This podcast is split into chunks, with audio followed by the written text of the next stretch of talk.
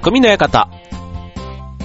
川崎匠です。チュアイフォ .com の協力でオンエアしております。はい、えっと、11月の最初の放送ということでね、ハロウィンが終わり、ね、まもなくもう週末からはクリスマスが始まるということで、ね、もう年末モードと言ってたらちょっと早いかな、まだね。ですけども、まあ、ようやくね、こう、暑さというか、ね、あの、朝晩が寒くなってきて、まあ日中もね、今週からぐっと冷え込むというところで、まあ秋らしいっちゃ秋らしいですよね。なんかこう、温泉というか、ちょっと露天のね、あの、長湯とかが気持ちよかったり、ね、あとは紅葉とかだとね、まさにこれからですかね。ちょっとなんかね、先月が台風でなんだかんだであんまりなんか紅葉みたいなそういうね、あの、むしろそういう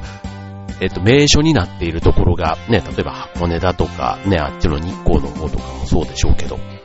ね、結構その、やっぱり台風の影響を受けたところがそういう山間部というか、ね、紅葉の名所になっているようなところが多いかと思うので、結構車で行くのもそうだろうし、そもそもね、その紅葉のスポット、名所自体がすごくね、被害を受けてたりするところももしかしたらあって、ね、あんまりこう、あの、テレビとかでもね、こう、行楽で、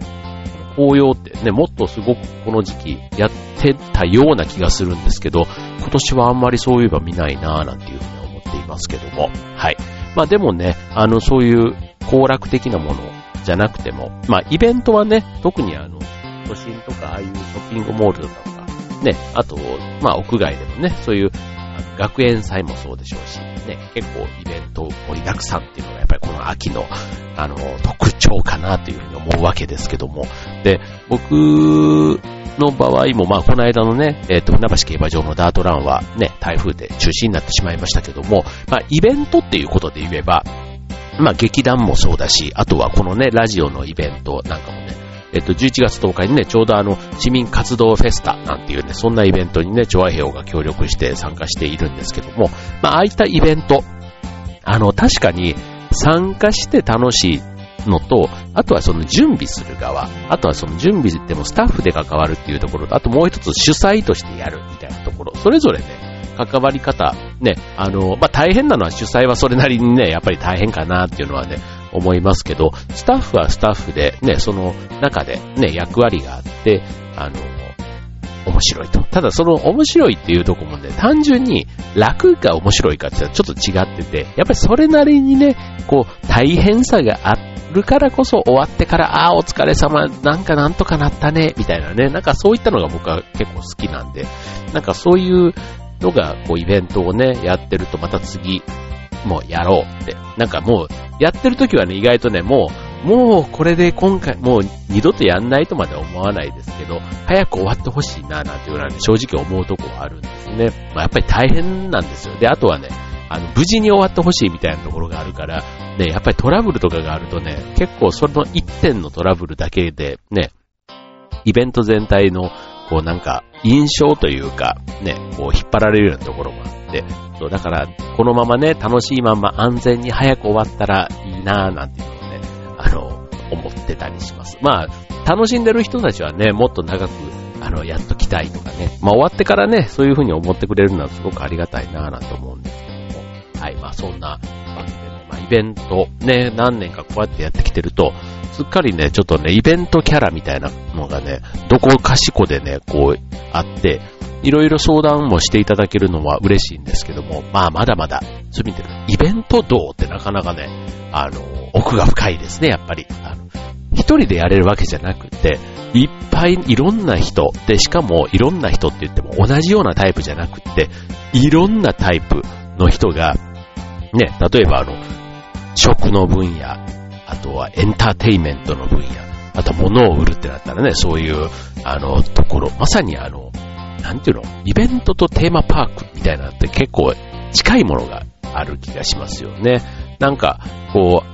まあ、当然ね、フードフェスみたいなね、まあそういうフードに特化したものとかっていうのはもちろんね、イベントとして成り立つわけですけども、ただそれでもね、やっぱり企画段階からね、あと宣伝、告知みたいなとこで、あの、それがまた外からね、お客さんを呼ぶだとか、あとは有料無料みたいなところでもね、結構その、あの、ハードル、集客にハードルがかかるイベントもあれば、ね、集客自体は大丈夫なんだけど、今度そのね、来た人をちゃんと楽しんでもらうために、例えば待ち時間だとか、ね、あとはその場所が窮屈すぎてとかね、そういったところへのあの配慮というか、そのあたりは結構ね、イベンターの腕の見せ所というか、ね、あとはスタッフのモチベーションとか、結構ね、やっぱりそういうのがあったりして、そう、だから、こう、自分がね、直接やるイベントだったら、そんなところもいろいろ気を使ってやるでしょうし、あとはね、なんか人を、そのサポートする側、いわゆるスタッフとして入るときなんかもね、なるべくそのあたりをね、うまくこう、段取れたらいいな。段取るって結構僕好きなんですよ。あの、プロデュースみたいなんで、なんかちょっとそういう、あの、かっこいいというか、あの、偉そうな感じというよりは、なんか段取るって結構スタッフ感があるじゃないですか。そう、だからね、段取、段取りがうまくいった時はね、なんかこう、あ、やったなーってなんか達成感が自分の中ではあったりして好きなんですけどね。だからあの、主催じゃなくてもスタッフとして参加してもね、結構イベントの、あの、運営側の方にいるのは僕は結構好きだなーなんて思いますね。はい、ということで今日のテーマ、ね、秋は盛りだくさんイベントがあります。イベントとテーマでお送りしたいと思います。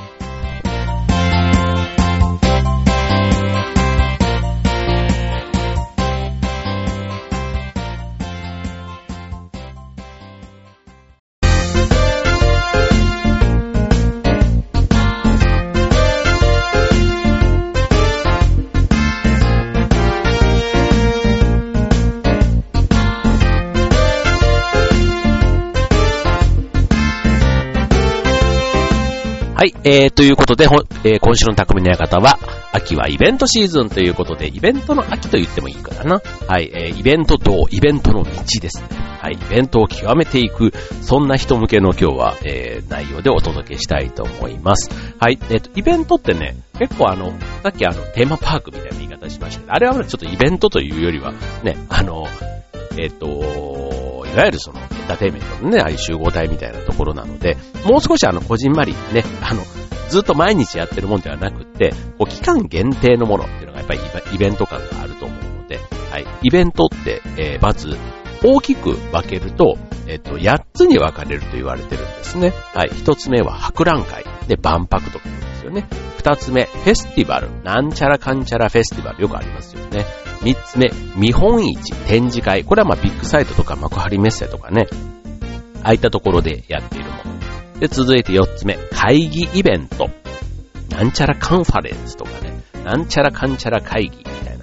あれも別に会議をして、あの、スピーカーをね、こう呼んでっていうのももちろんあるんですけど、ただあの、進行とかね、こう、流れとか、あとはその、受付とかね、あとは案内とか、ああいうのを全部そうし、あの、まとめて、会議イベントというとこですね。はい。まあ、これはま、まさにね、会議を目的に来るというところだから、そこをね、一番引き立たせるための、あの、気遣いというか、ね、準備が必要ということ。で、次5番目、文化イベント。これはまあ文化祭とかね、あの、よく公民館とかであるような、ね、ななんかそういった、あの、展示が中心の書道のなんとかだとか、ね、あの、いわゆるあの文化系のものをね、まとめたもの。演劇祭とかもこれに当たるんだなと思いますね。はい。続いて6番目、スポーツイベント。これまあマラソンイベントもそうですし、ね、いろんなスポーツのイベントがあります。ボーリング大会もそうでしょうしね。はい。えー、続いて7番目、反則イベント。これはもう、あの、キャンペーンだとか、ね、あの、いろいろ試食とかできたりするようなね、ああいった、あの、企業が中心に集まってね、やってるような、あの、見本市とかにもちょっと近いかなって感じがしますね。そして8つ目、コンベンションイベント。ね、これも、まあ、これもあの、えっ、と、見本市展示会にちょっと近いようなイメージがあるかもしれませんけども、まあ、コンベンションセンターとかね、なんかそういった専用の施設もあったりしますけども、まあ、イベントの種類は、えっ、と、例えば会社が主催でやるんだとしたら、その会社の商品の性質や、あとターゲット、ね、主婦層なのか、学生なのか、ね、男性、女性、ね、年齢もそれぞれ幅広く、で、あと外国人などもね、含めて、そういった目的に応じて適切なものを選ぶことが大切ということです。まあ、商品のプロモーションだったら展示会でしょうし、売上アップが目的なら反則イベントということで、そのテーマをどこにするかということですね。はい。で、続いて、えー、イベントを開催するまでのステップ、ね、えー、解説をすると、まず一つ目、イベントの目的と内容を決めるというものです。はい。で、えー、二つ目。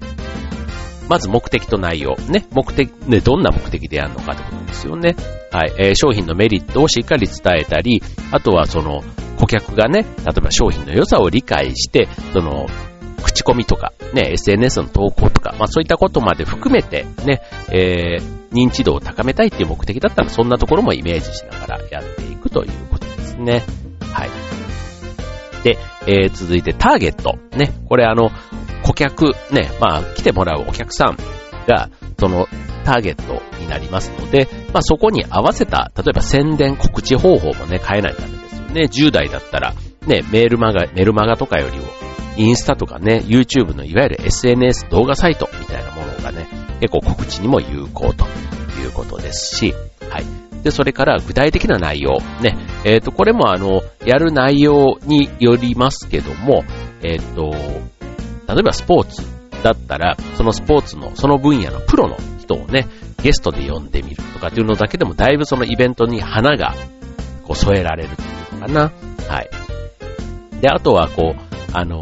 みんながね、こう参加した感じ、一体感、キャンプ形式っていうんですかね。なんかそういったものをね、あの、演出で盛り込んで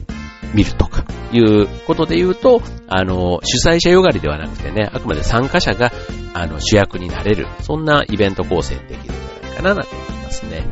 はい、えー、で、えー、続いて、じゃあ、ちょっとそんな感じでね、えっ、と、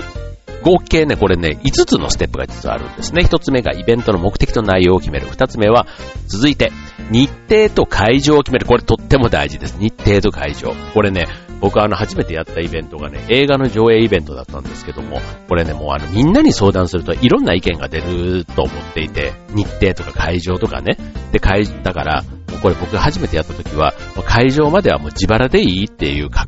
え、もう覚悟で、そう。で、あと日程もね、そんなになんかこう、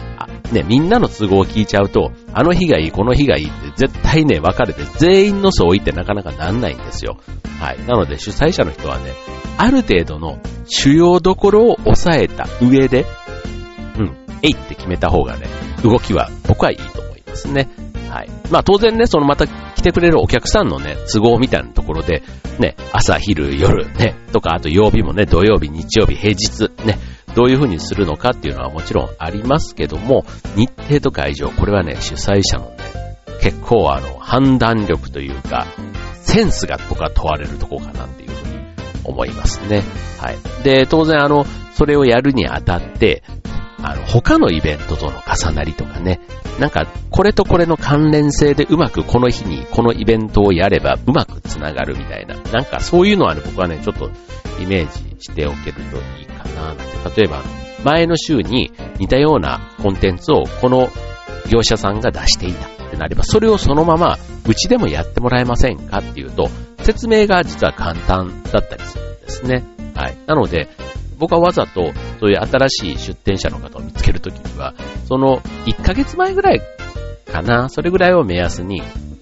なんかちょっと違う祭りでね、えー、いる人たちで、あ、これいいなって思った声掛けして1ヶ月後の自分とこのイベントどうですか？なんて思うんですけどね、意外とあの、その日のね、運営の実績もあったりするから、あとはお客さんのね、人数のイメージ感だけ会えば、意外と、あの、日程さえ空いてると、あの、協力してくれる方がイベントに出店してる方って多いなぁなんて思いますね。はい。じゃあ続いて、えっと、残り3つは後半で、えー、また、お話できたらと思います。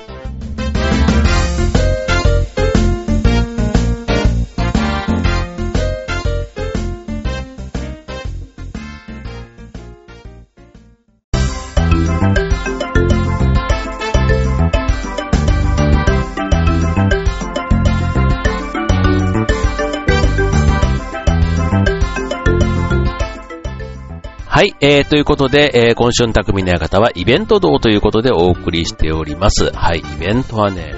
本当こうね、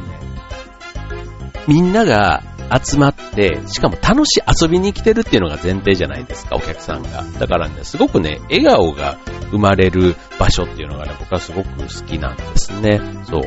で、ね、しかも食べ物、飲み物とかね、こう、物を買ったり、ショーを見たりとか、なんかそういうところで、笑顔が生まれて、ああ、楽しかったって言って帰ってくれる、そんなイベントができたらいいな。しかも、ね、僕の場合は地元でね、船橋で、そういうのをやってますけども、そう、イベントってだからね、うん、いやいや遊びに来る人っていなくて付き合いとかでね、みんなすごく楽しみに来てくれるっていうところがあるから、その期待に応えれば、絶対ね、すごくあの、なんか思いやりというか、おも、おもてなしもそうなんですけど、思いやり。がすごく大事だっていうふうに、イベントをやるときに思いますね。相手の立場で、こうね、考えるみたいなところ、とても大事だなって思いますけども。はい、続いて3つ目。イベントの宣伝告知。これとても大事ですね。こんなのあったの知らなかったなんてね、なっちゃったりするのもですし、今はね、本当にあの、インターネット、ね、あの、チラシの紙の媒体ももちろんですけども、あの、インターネットはやっぱりすごいですね。この拡散力というか、ね、あの、まあ、あとはね、そういう情報がありすぎて、今度ね、どこに行ったらいいか迷ってしまうっていうのもね、結構あるようには思います。はい。あとはね、アナログなんですけど、やっぱりチラシのとかポスターとかね、あれもね、一定数は僕はね、結構あった方がいいなって思うんですよね。そう。やっぱり手に取って読む。あの、本とかをね、こう、ネットとか、ね、新聞とかも全部ね、今ネットとかでも見れたりしますけども、まあ、それはそれで、あの、あったら、緊急措置的には当然いいんですけど、僕はやっぱりなんかね、活字というかも本、ね、書籍、文字、紙みたいなんで見るのもね、それなりに好きなので、はい。まあ、保存、保管のことを考えるとね、まあちょっと本なんかもね、すごくかさばってっていうのはありますけども、はい。まあそういう、あの、イベントの開催がわかるようにするには、えー、そういう物理的なもの、ね、チラシしかり、あの、上りみたいなものでね、案内するのもとても有効かなって思いますね。はい。で、えー、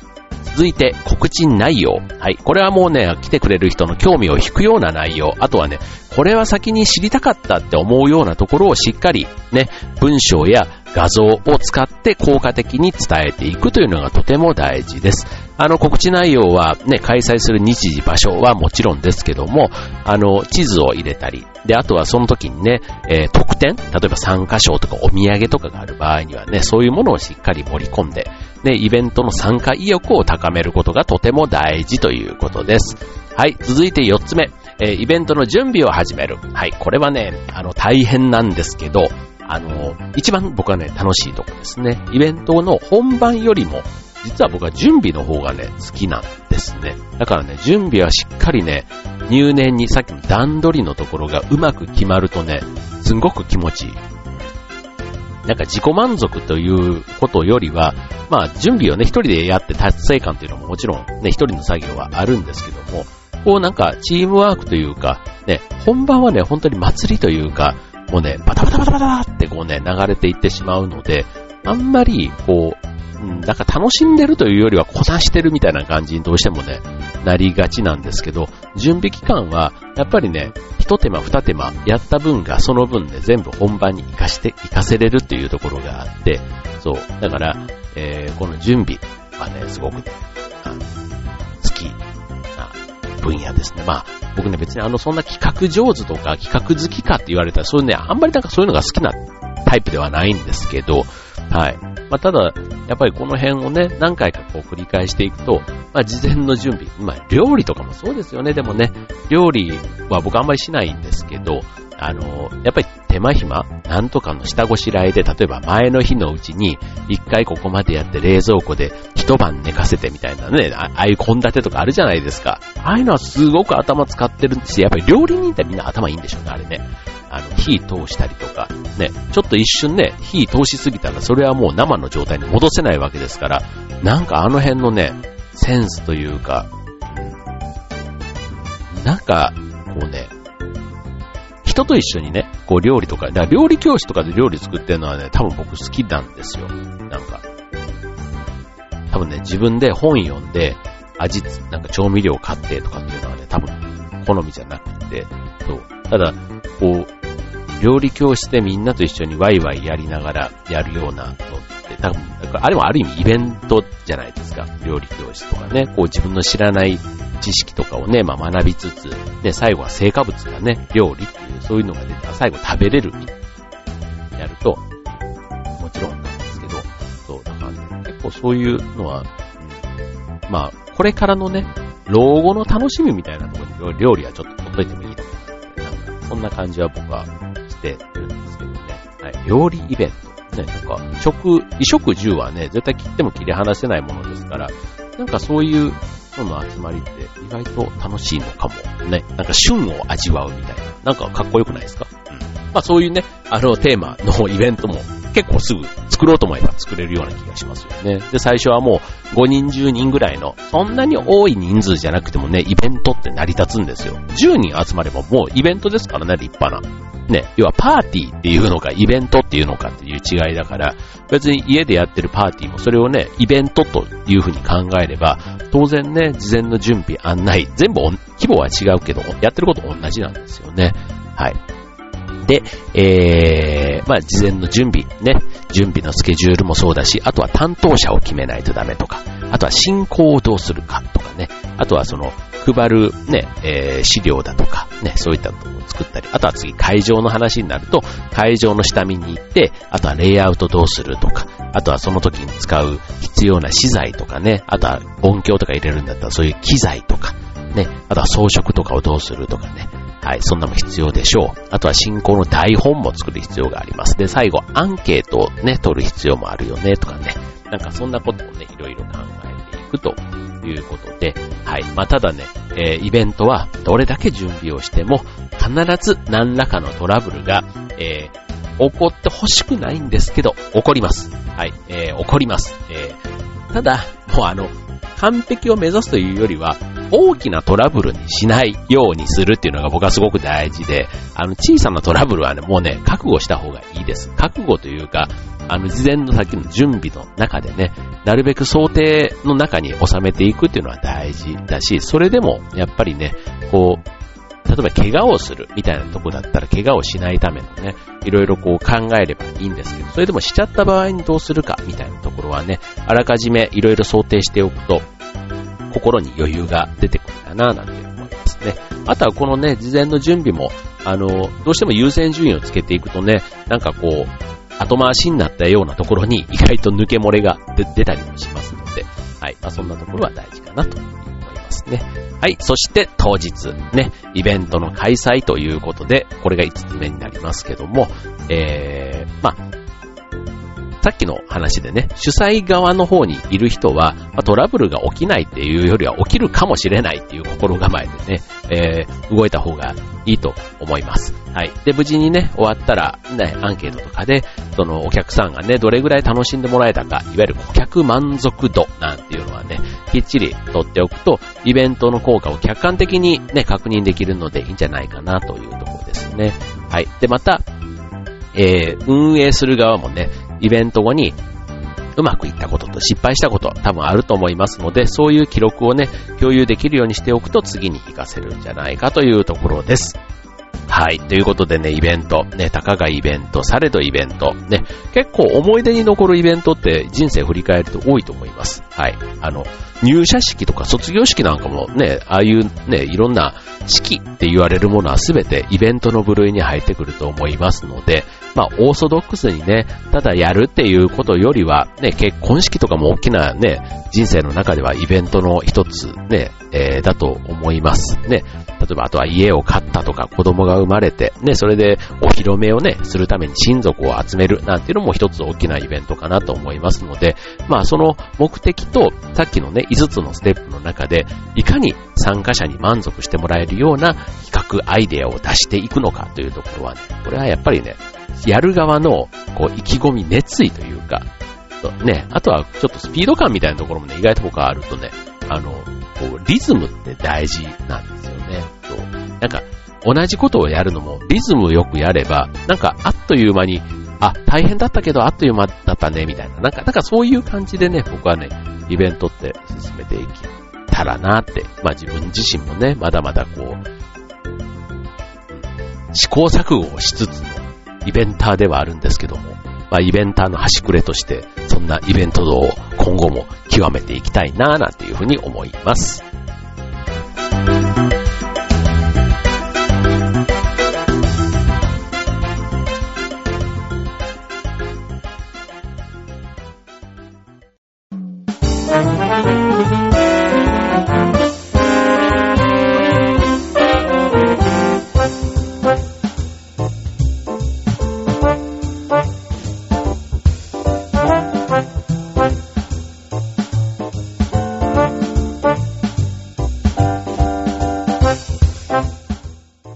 ということで今日のテーマはイベント道ということでね。はい。あの、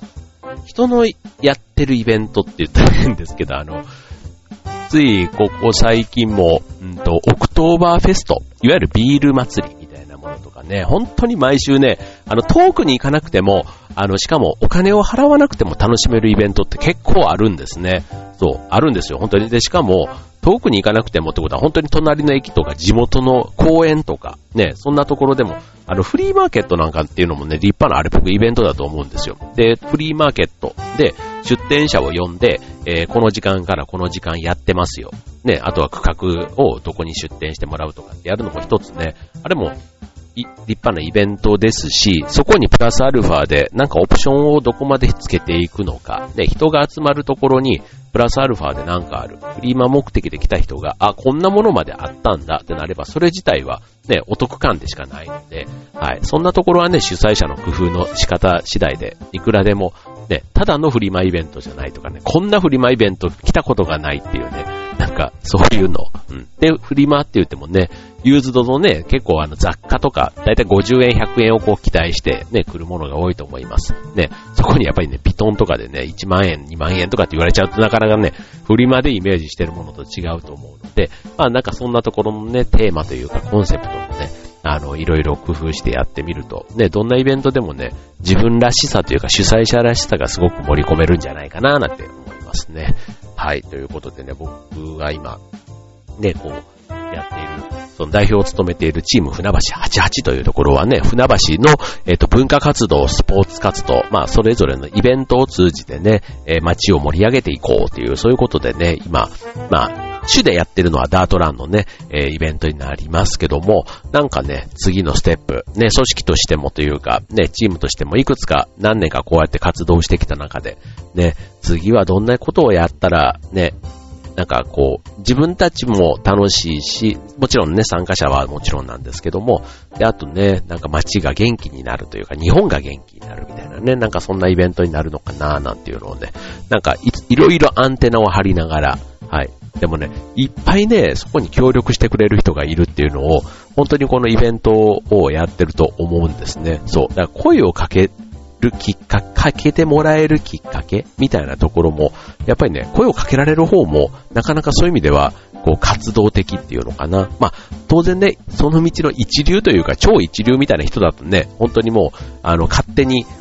ね、お客さんの方が、こう、情報を広めてくれたりして、待っててもお客さんがバンバンバンバン、ね、来たりするっていう、ね、え方ももちろんいらっしゃると思うんですけども、結構たくさんの人がね、すごくいい腕、スキル、ね、テクニックを持っていながら、なかなか発信というか、ね、の場がないっていう人も一方でいたりしますので、なんかそういった人たちとね、こう少しずつ、あの、手を取り合ってというか、それでね、大きなイベントをこう形にしていくみたいなことを僕はやるのが好きなので、なんか今後もね、そんな形で地元で発信、イベント企画、ね、えー、実施ができたらなぁ、なんていうふうに思っています。はい、ということでね、えっ、と、ね、秋がいよいよ深まってまいりました。ね、あの、ちょっとね、週末の天気がずっとここ最近悪かったですけども、11月はね、なんか良い、ね、この3連休というかね、この間の3連休は、まあまあ天気は良かったですけども、まあ、ずっとね、いいっていうわけにもいかないですけど、ね、週末の天気、なるべくならね、11月は持ってほしいな、なんて、個人的には思っているところです。はい、ということで、えっ、ー、と、ね、この時期なんかインフルエンザとかね、風邪ひいてる人もちょっとね、やっぱり急に気温が肌寒くなると増えてきたような気がしています。はい、皆さんもね、体調管理気をつけて楽しい11月お過ごしください。今週の匠の館、ここまで。バイバーイ。